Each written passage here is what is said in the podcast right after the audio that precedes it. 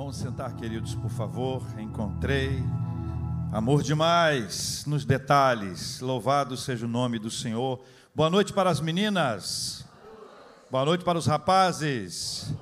Que Deus abençoe a sua vida, a sua casa e a sua família. Em nome de Jesus, o Senhor da nossa vida. Amém. Quero convidar você a abrir a sua Bíblia, por gentileza, no Evangelho de João, capítulo 14. Evangelho de João, capítulo 14. Nós vamos fazer a leitura da palavra de Deus. Quero pedir que você leia comigo, com toda a sua habilidade de leitura. Você é uma bênção de Deus. Nós vamos falar sobre João 14, versículos de 1 a 7. Essa palavra de Deus para a nossa vida. Ninguém vem ao Pai senão por mim. Foi o que disse o nosso amado Jesus.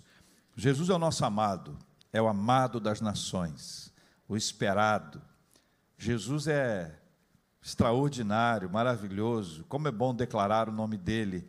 Como é bom dizer que nós somos dele, que nós pertencemos a ele, que nós amamos ao Senhor Jesus Cristo. Ele é o Senhor da nossa vida, nosso Senhor e Salvador. Evangelho de João, capítulo 14. Conseguiu abrir? Quero convidar você a ler comigo até o versículo 7, tá bom?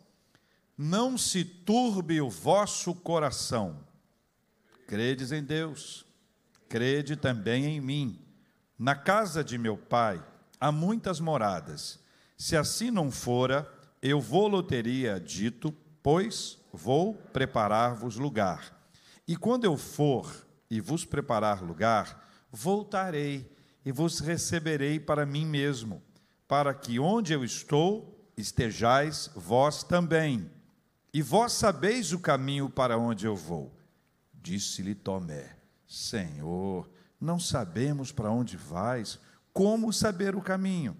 Respondeu-lhe Jesus: Eu sou o caminho e a verdade e a vida. Ninguém vem ao Pai senão por mim. Se vós me tivesseis conhecido, conheceríeis também a meu Pai. Desde agora o conheceis e o tendes visto. Como é que você reage a notícias ruins? Como você reage a notícias ruins? Notícias ruins têm poder de nos tirar o equilíbrio. Notícias ruins têm a capacidade de. É, a expressão é essa que a gente utiliza, é como se o chão abrisse. A gente tem a sensação de ter um alçapão e a gente está caindo. De a gente ficar sem chão, sem rumo, sem estabilidade, sem norte. A impressão que dá é que está tudo errado está tudo virado de cabeça para baixo ou para o alto e a gente não conseguiu estabelecer nenhuma conexão quando uma notícia ruim, ruim bate a nossa porta. O Senhor Jesus deu três notícias para os seus discípulos aqui. Capítulo 13 tem, logo na sequência da, do ato de lavar os pés dos discípulos, Jesus dá três notícias. A primeira delas, ele está dizendo: alguém o trairia. Um deles, a segunda, que ele morreria. A terceira, que um deles o negaria. Eram três notícias bombásticas. A gente não sabe o registro, não há um registro para nos contar qual foi a reação emocional, física deles. Como é que eles reagiram fisicamente. Mas a sequência do texto, capítulo 14, versículo 1, nos mostra o quanto aquilo os impactou espiritualmente e emocionalmente. O quanto eles precisavam de uma palavra, de uma resposta. Daí Jesus começa o capítulo 14 dizendo: Não se turbe o vosso coração. O coração estava turbado, perturbado, agitado, inquieto, ansioso. Por quê? Porque as três notícias chegaram e arrancaram qualquer possibilidade de equilíbrio da parte deles. O que houve no coração deles foi uma comoção interna esse tipo de comoção que tira a paz, que tira a tranquilidade, que nos coloca no estado de angústia, horroroso de estar. Mas observe que a notícia ruim foi acompanhada de uma resposta espiritual. As três notícias anunciadas por Jesus geraram todas essas reações nos discípulos, contudo, o Senhor ofereceu a eles o caminho para lidarem com notícias ruins. O Senhor deu a eles o rumo, o caminho para lidar com aquelas notícias que nos arrancam o equilíbrio, que nos colocam no modo angústia, que tiram da gente a paz. E a resposta de Jesus para esses momentos da nossa vida é a fé. É a fé. A fé é a ferramenta, é a arma, é o elemento que Jesus nos confiou para nos ensinar a lidar com os momentos adversos, desérticos da nossa vida, para nos ajudar a lidar com aquelas horas em que nós perdemos o controle, que antes achávamos que havia controle. Jesus diz: Não se turbe o vosso coração, credes, credes em Deus, credes também em mim. A fé em Deus e em Jesus, elas superam o poder inquietante das notícias ruins. A fé em Deus e em Jesus, elas superam o poder inquietante das notícias ruins. Como é que nós lidamos com a pandemia? Na pandemia, que foi agorinha, o desespero nos abateu e muitos de nós temos lembranças horrorosas, porque alguns dos nossos amados foram chamados à presença de Deus durante a pandemia. A pandemia foi um tempo em que nós precisamos colocar a nossa fé em ação. Viver para além do medo, sem maluquices, sem exageros, sem desequilíbrios, estabelecendo a fé como elemento essencial na nossa vida, é isso que Jesus nos ensina. A fé e a confiança nele é o que nos faz vencer os momentos difíceis e complexos da nossa vida. Jesus não está dizendo para eles, escuta só, Jesus não está dizendo para eles, não se turbe o vosso coração, credes em Deus, credes também em mim, ninguém me trairá, eu não morrerei e ninguém me negará. Ele não disse isso. A história estava posta. Ele declarou o que viria a acontecer. Ele disse: Olha, um de vocês vai me trair, eu vou morrer, um de vocês vai me negar. Ao dizer, não se turbe o vosso coração, credes em Deus, credes também em mim, ele não está dizendo, olha, crê em mim que nada disso vai acontecer. O que Jesus está dizendo é: crê em Deus, crê em mim, isso tudo vai acontecer. A fé não necessariamente é a mudança da circunstância. Isso é uma notícia que não é boa. Mas ela está associada ao texto, eu preciso compartilhar isso. Jesus não diz que se nós crermos, não vai acontecer. Ele não disse, não vai acontecer.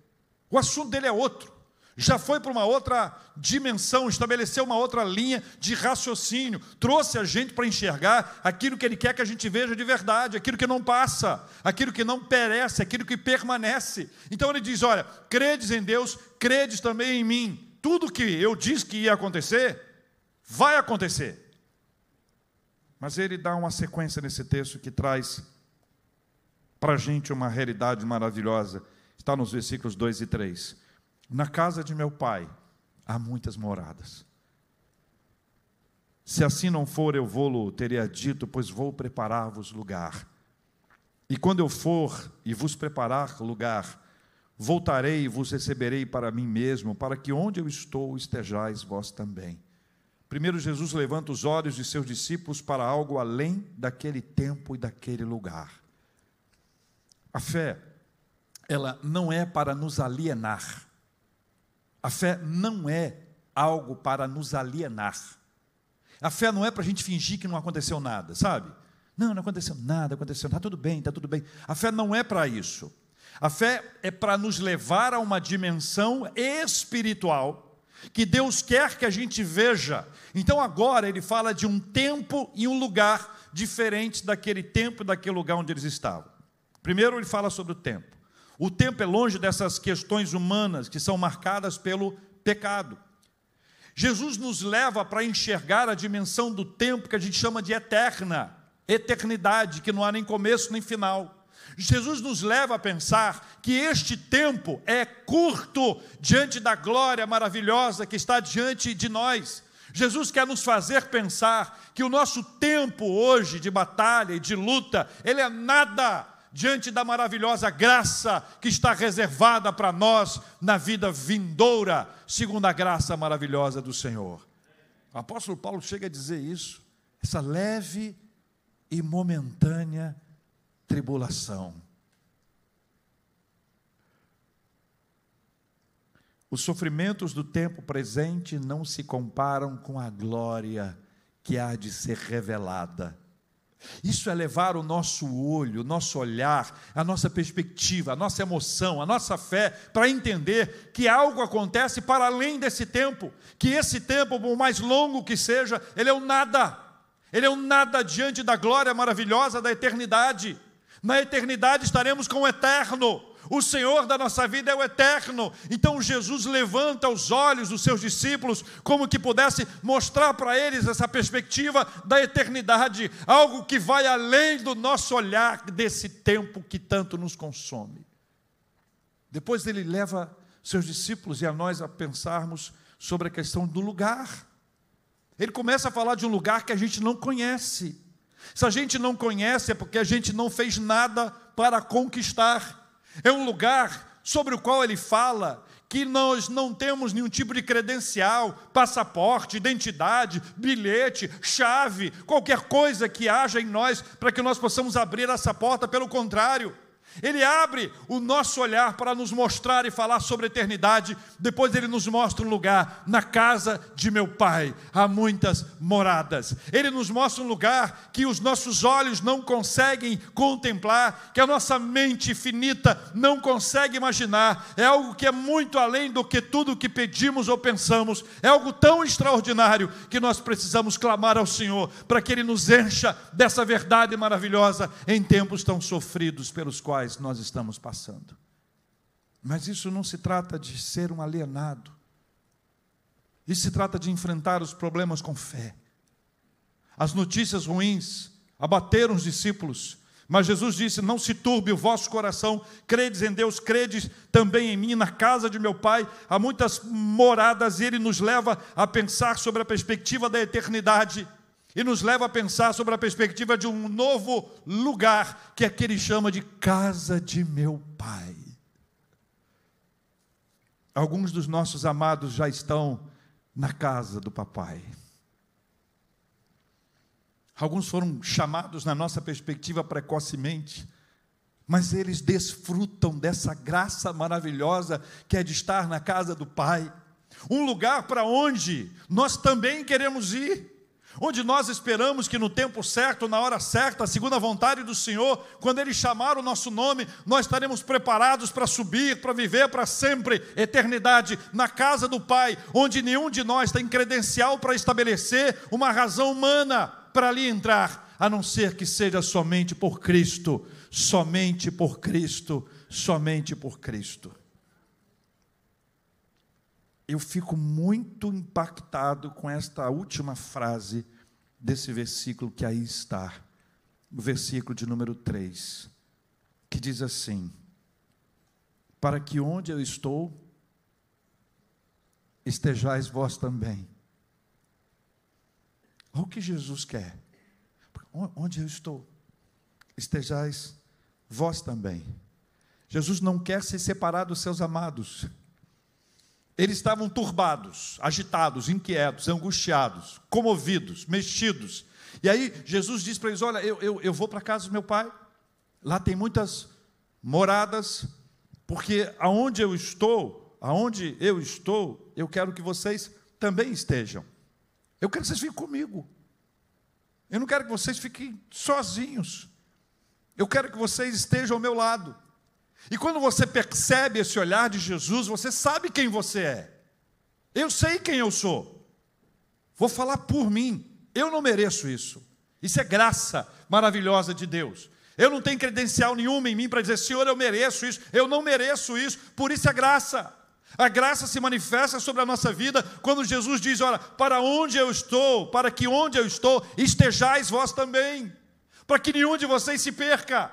Eu quero que você esteja ao meu lado. Você está entendendo que é Jesus dizendo que quer ficar com a gente? Jesus dizendo que quer estar ao nosso lado, que quer que nós estejamos ao lado dele. Nada pode nos separar do amor de Deus. nada, nem a morte. Em momentos sofridos em que esse texto é lido, eu digo o seguinte: olha, nós somos separados dos nossos amados. Mas Deus não se separa do nosso amado aqui e nem se separa quando o nosso amado vai. E também não nos deixa sozinhos aqui, abandonados, pelo contrário, Ele está conosco aqui, está com o nosso amado lá. Ou seja, ninguém fica sem sentir esse amor maravilhoso do Senhor. Jesus não quer se separar dos seus amados, apesar de sermos pessoas capazes de traí-lo, capazes de negá-lo e capazes até de assassiná-lo. Somente em Cristo e por meio dele encontramos esse amor. Somente em Cristo e por meio dele encontramos esse amor. Somente Cristo tem o poder de aquietar e pacificar profundamente o nosso coração. Que não vai ser uma aguinha com açúcar que vai nos acalmar, é profundo. Somente Cristo faz isso. Somente Cristo nos leva para a casa do Pai. Não há outro meio de chegarmos à casa do Pai a não ser por Jesus. Somente Cristo voltará para buscar os seus amados, esse dia está chegando. Maranata, vem, Senhor Jesus. Somente Cristo quer estar com a gente, apesar da gente. Graças a Deus. Versículos 4 a 7 termina o texto dizendo assim: E vós sabeis o caminho para onde eu vou. Tomé faz uma colocação muito nossa. Senhor, não sabemos para onde vais, como saber o caminho? Respondeu-lhe Jesus, lê comigo a resposta de Jesus: Eu sou o caminho e a verdade e a vida, ninguém vem ao Pai senão por mim.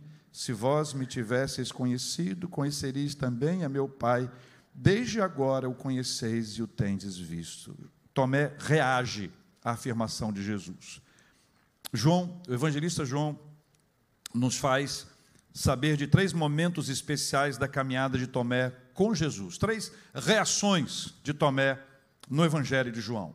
A primeira delas está lá no Evangelho de João, capítulo 11, versículo 6, quando Jesus está caminhando para encontrar-se em Betânia com Maria, com Marta e trazer de volta a vida o nosso irmão Lázaro. Tomé diz assim: Vamos também nós para morrermos com ele. Olha que palavra boa. A possibilidade de morte era grande.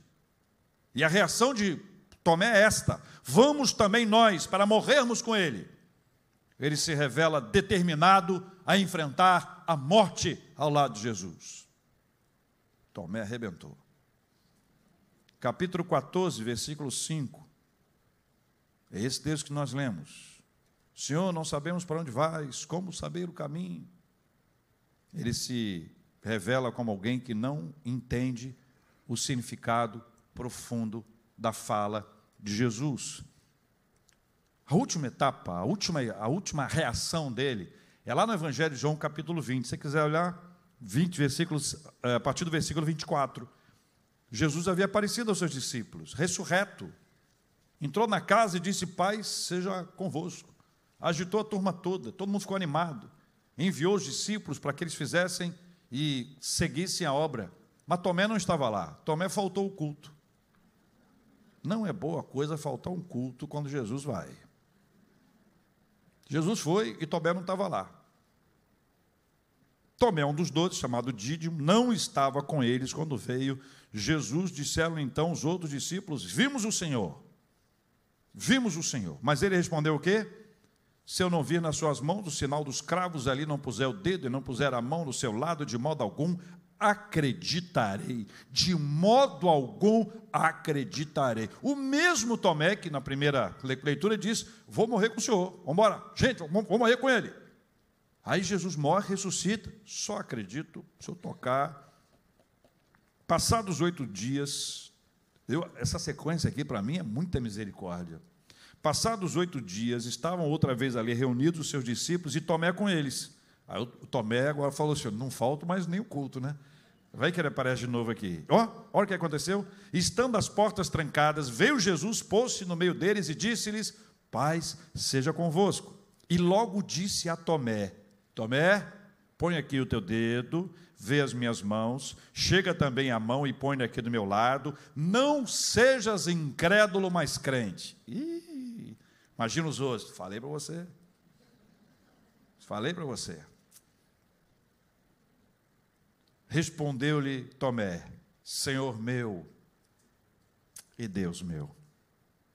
Disse-lhe Jesus: Porque viste, creste? Porque viste, creste? Bem-aventurados que não viram e creram.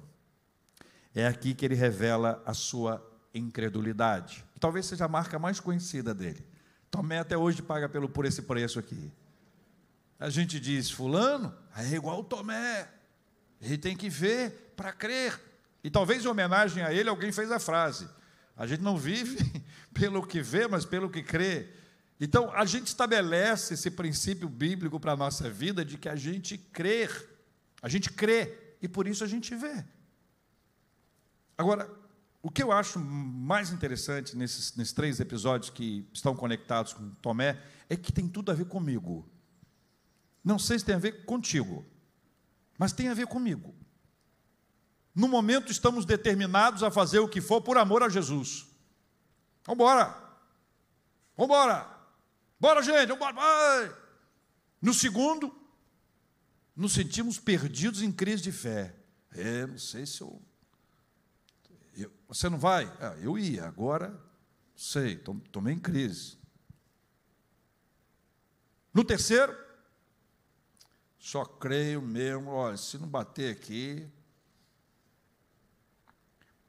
E aí você vê que Cristo é tão único que, apesar de toda a nossa instabilidade, Ele estabelece por nós o seu amor. Ele estabelece por nós o seu amor, e o seu amor é estável. Então, Tomé é muito a nossa cara. Ou como diz a Flávia, é muito o nosso número. Determinado, vamos com tudo. Depois, Olha, estou entendendo nada. Se senhor tivesse explicado melhor, eu saberia. O senhor não sabe, eu não sei o caminho, não sei para onde senhor vai, como é que eu vou saber o caminho? Depois, crise de fé. É muito a nossa característica, a nossa humanidade. É, é um reflexo daquele que, daquilo que nós somos. Então nós nos conectamos com Ele. Tomé a nossa cara. Ele entra nesse texto para nos ensinar que nós somos exatamente isso. E aí, em resposta, Jesus se apresenta. Ele traz a sua identidade. Jesus se revela, ou seja, essa intervenção de Tomé para nós foi uma benção. Por quê? Porque na resposta de Jesus a Tomé, ele disse: Eu sou o caminho e a verdade e a vida, ninguém vem ao Pai senão por mim. A pergunta deu ocasião para que Tomé, a pergunta de Tomé deu ocasião para que Jesus se apresentasse. E ele apresenta a sua identidade. Quando ele diz eu sou, ele se revela como uma pessoa. Jesus não é uma força. Jesus não é uma, uma repetição. Jesus não é uma ideia. Jesus é uma pessoa. Jesus não é um conjunto de regras. Jesus é uma pessoa. Eu sou, eu existo, eu estou aqui. É essa apresentação de Jesus a que ele faz a respeito da sua identidade. Aliás, no Evangelho de João, ele faz isso em sete ocasiões. Em sete ocasiões, Jesus se apresenta, ele se revela como eu sou. Ele faz isso em João 6, 36, quando ele diz: Eu sou o pão da vida. Em João 8, 12, quando ele diz: Eu sou a luz do mundo. Em João 10, versículo 7, quando ele diz: Eu sou a porta das ovelhas. Em João 10, versículos 11 e 14, ele diz: Eu sou o bom pastor. Em João 11, 25 e 26, ele diz: Eu sou a ressurreição e a vida. Em João capítulo 15, versículo 1, ele diz: Eu sou a videira verdadeira. E aqui no capítulo 14, versículo 6 e 7, ele diz: Eu sou o caminho, eu sou a verdade e eu sou a vida. Jesus ele se apresenta como o caminho. Os primeiros discípulos foram chamados do caminho. Atos Lucas registra em Atos que quando Paulo, ainda Saulo, foi perseguir os cristãos e pegou aquela carta de autorização quando ele estava a caminho da Síria, Damasco, ele leva a carta dizendo: se eu encontrar alguns que são do caminho. Os discípulos foram conhecidos assim inicialmente. Isso nos mostra algo precioso, porque aquele que encontra o caminho não está perdido mais. Aquele que encontra o caminho, ele sabe que chegará. Qualquer outro caminho que não seja o caminho é desvio. E é um desvio que, no lugar de adiantar, ele atrasa. Jesus, então, ele é o caminho. Quem está com ele não se perde. Ainda que seja um caminho difícil e complexo, nós sabemos que estamos no caminho certo. Saber que estamos no caminho certo, a despeito de ser um tempo difícil e sofrido, nós ficamos quietos, porque sabemos que estamos caminhando e pouco a pouco vamos chegar segundo a graça do Senhor. Eu sou o caminho, não há mais perdidos. Eu sou a verdade, Ele é a verdade em pessoa. Jesus nos arranca da escravidão da mentira. Escuta só. O pecado, o pecado, ele promete o que não pode cumprir. O pecado nos conta mentiras que nós queremos acreditar. O pecado nos diz que vai ser muito bom e que vai dar tudo certo no final. O pecado estabelece uma rotina na nossa vida. O pecado é uma prisão. O pecado é um mentiroso. O inimigo ele é mentiroso. Dessa mentira, somente a verdade nos arranca. Então a verdade, Jesus é a verdade, porque ele nos leva a enxergar as coisas como elas são. Então nós não somos mais enganados, porque agora nós temos a verdade, a verdade se revelou a nós, nós estamos agora caminhando com aquele que é verdadeiro, com aquele que é de verdade, Jesus é a verdade. Cristo não é uma ideia humana, ele não é uma personagem criada, ele não é fruto da nossa imaginação, ele é a verdade, Ele é de verdade e Ele é verdadeiro. Jesus é a vida, e é a vida em oposição à morte. Paulo escreveu que o salário, o salário do pecado, quem lembra? É a morte, mas o dom gratuito de Deus é a vida eterna em Cristo Jesus. Jesus é a vida em oposição à morte. Jesus é a fonte, ele é o doador da vida. Só Jesus tem as palavras de vida eterna. Só Jesus veio para que nós tenhamos vida e vida em abundância.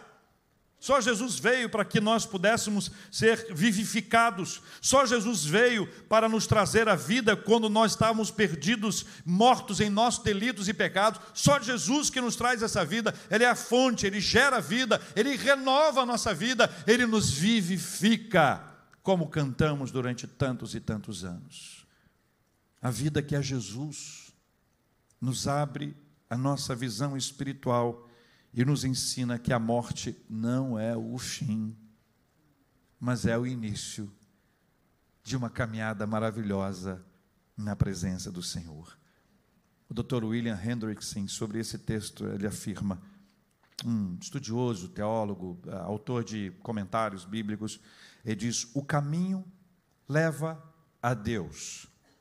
A verdade torna o homem livre e a vida produz comunhão. Vou repetir.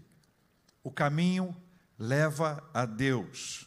A verdade torna o homem, o ser humano, livre e a vida produz comunhão. Em todos esses passos, você lê e enxerga a centralidade de Cristo, esse é o fundamento principal. E essa é a base de tudo, somente por meio de Cristo. Por isso ele assina dizendo: Ninguém vem ao Pai senão por mim. É possível que alguém aqui já tenha dito: ninguém vai ao Pai senão por mim. Mas lendo o texto, e você leu comigo aqui, absolutamente claro, quando você ouve: ninguém vem ao Pai senão por mim. Jesus é o único caminho. Jesus é o único mediador entre Deus e os homens. Somente Cristo nos leva a Deus. Por melhores que sejam as nossas intenções, as nossas melhores intenções não nos levarão a Deus por melhores que sejam as nossas ações, as nossas boas ações não nos levarão a Deus. Por mais rígidos e zelosos que sejam os, sejam os nossos comportamentos, os nossos comportamentos rígidos e zelosos não nos levarão a Deus. Por mais intensas que sejam as nossas repetições, as nossas repetições não nos levarão a Deus. Nem os lugares sagrados nos levarão a Deus. Só quem nos leva a Deus é Jesus. Somente Cristo nos leva a Deus. Ninguém vai ao Pai senão por Cristo. Somente Cristo. Não se turbe o vosso coração. Notícias ruins têm poder de nos abalar. A fé em Deus tem o poder de nos levar, de nos colocar de pé e de nos impulsionar para seguirmos a caminhada. Jesus abre a nossa mente e a nossa mentalidade para nos fazer enxergar que existe um outro lugar, que existe um outro tempo, um outro lugar e um outro tempo. Esse tempo é o tempo da eternidade, o lugar é na casa de meu Pai, onde Ele disse que tem muitas moradas e onde Ele quer que a gente esteja com Ele. Ele virá para nos buscar. Jesus virá para buscar os seus amados. Jesus virá para buscar a sua igreja, sua com letra maiúscula, igreja com letra maiúscula. Não é a igreja presbiteriana das Américas e nem nenhuma outra. Jesus vai buscar a sua igreja, o seu povo, o seu povo em todas as igrejas, em todos os lugares, serão alcançados por esse evangelho, serão levantados pelo Senhor. Ele vem para buscar, para nos levar para casa, para casa do meu Pai. Jesus deixa isso claro ao nos ensinar que ele não é uma força, um conjunto de regras, fruto da nossa imaginação, ele é uma pessoa. Eu sou. Ele é uma pessoa. É uma pessoa que nos leva pelo caminho, que não nos deixa pelo caminho. Nós não estamos mais perdidos. Nós somos achados, encontrados e colocados no caminho. Jesus é a verdade. A mentira se desfez. A mentira do pecado não nos domina mais. Jesus é a vida. É a vida plena que só Ele pode nos dar. Eu quero orar com você. Quero pedir ao Senhor que derrame sobre você bênçãos generosas da parte dele, porque somente Cristo é capaz de fazer isso na nossa vida. Ninguém chega a Deus se não for por meio de Cristo, somente Cristo, somente Cristo, somente Cristo. A centralidade de Cristo é o que há de fundamental e essencial para a nossa fé cristã. Ninguém, nenhum nome é mais poderoso que o nome de Jesus. O Senhor nos diz em Sua palavra que Ele tem toda a autoridade, tanto no céu quanto na terra. Jesus está conosco hoje.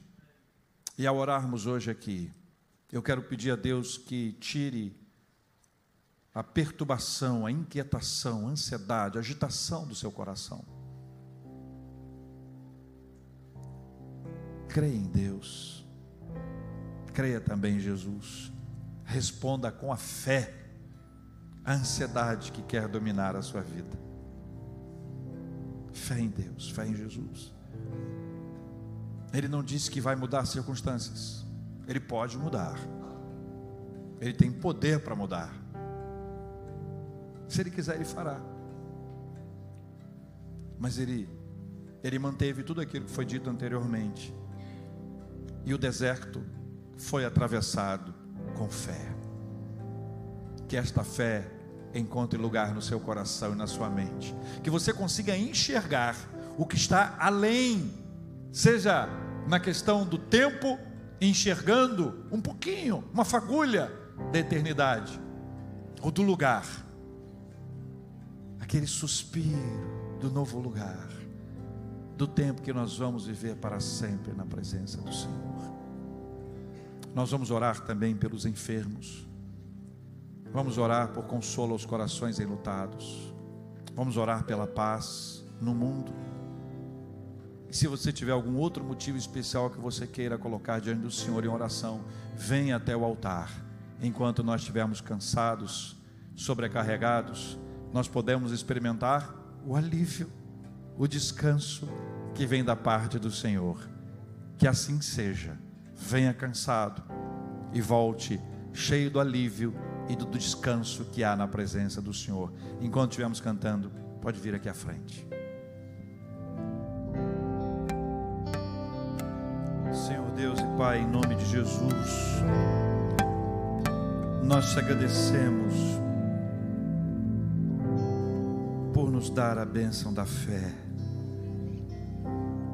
e a bênção da Sua palavra, onde nasce, prospera e desenvolve a nossa fé. A bênção da Sua identidade ter sido declarada. A bênção da paciência do Senhor com gente como a gente e Tomé. A estabilidade do seu amor diante da instabilidade da nossa fé o semblante tristonho e abatido diante do Senhor que conhece o nosso interior, que sabe do que se passa dentro de nós. Deus querido, o Senhor é o eu sou. Obrigado por nos declarar a Sua palavra e nos mostrar a verdade. Obrigado por nos mostrar a vida e o caminho não estamos mais perdidos, fomos encontrados e trazidos pelo caminho, por onde seremos levados nas mãos do Filho até o Pai. Deus, obrigado. Nós entregamos a Deus aquilo que tem, aquilo que tem nos angustiado diante do Senhor, Pai. Não há em nós domínio, nós não temos domínio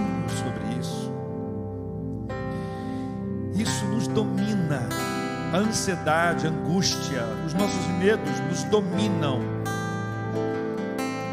Mas o Senhor nos deu, ao mesmo tempo que contou o que viria a acontecer, e eram três notícias ruins, o Senhor nos deu o caminho para enfrentar esses tempos de deserto.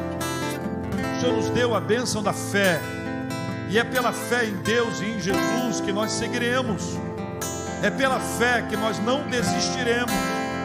É pela fé que as notícias ruins não vão nos destruir. É pela fé que o nosso coração arde na presença do Senhor. É pela fé que nós queremos caminhar um dia após o outro, um dia após o outro, apesar da nossa instabilidade. É pela fé que nós declaramos a nossa dependência, a nossa confiança, a nossa alegria, a nossa esperança. Deus amado, Deus Todo-Poderoso, nosso Senhor e Salvador Jesus, ó Espírito Santo de Deus.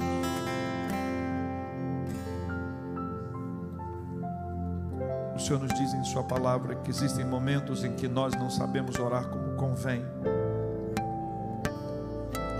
E o Teu Espírito Santo intercede por nós com gemidos inexprimíveis.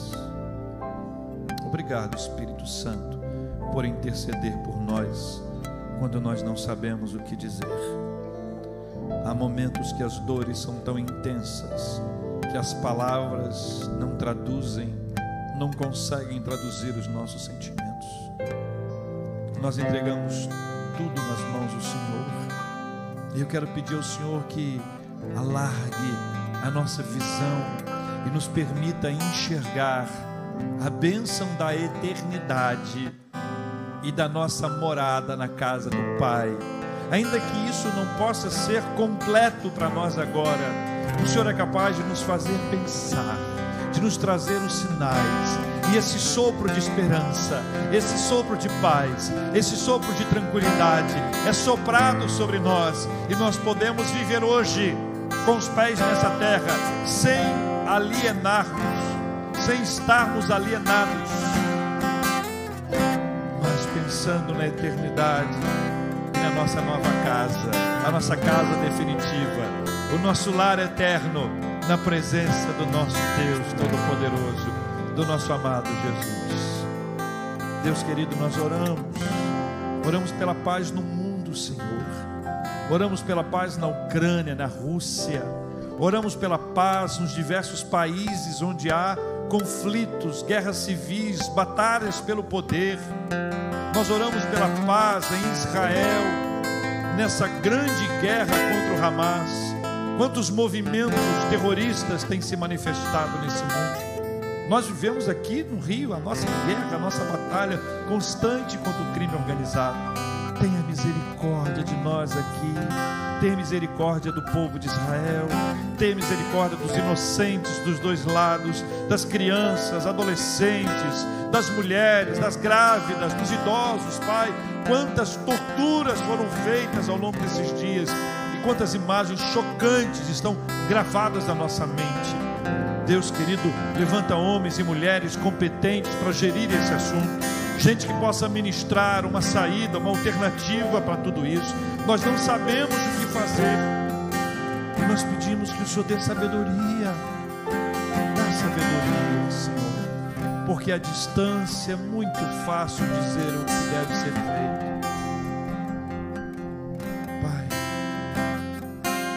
que a bênção do teu Espírito repouse sobre aquela terra. Abençoa o teu povo, traz de volta o povo, teu povo, o povo de Israel, à presença do Senhor, gera um avivamento naquele lugar, homens e mulheres se voltando para o Senhor, como eunuco, que começou pelo profeta Isaías mas recebeu a palavra até chegar a Jesus. Oh Deus amado, abençoa os enfermos, Pai. Visita cada um com a tua misericórdia. Abençoe o César, abençoe o senhor Elias, o reverendo Silvânio, a Inês, o Josimar, o Paulo Romero, o Aloísio Lima, o Elisiário Francisco, o Lúcio, a Leila, visita os teus filhos com a bênção da saúde, em nome de Jesus. Pai, nós entregamos os nossos assuntos diante do Senhor. Oramos por consolo aos corações enlutados. Tudo nós entregamos nas mãos do Senhor com uma certeza. Se for da vontade do Senhor, a bênção que nós estamos buscando, ela chegará. Por ela nós já te agradecemos. Se demorar, o Senhor vai nos dar a paciência para esperar. E se não for da vontade do Senhor, o Senhor vai nos dar a paz. Paz de Deus que excede a todo entendimento. Que assim seja, em nome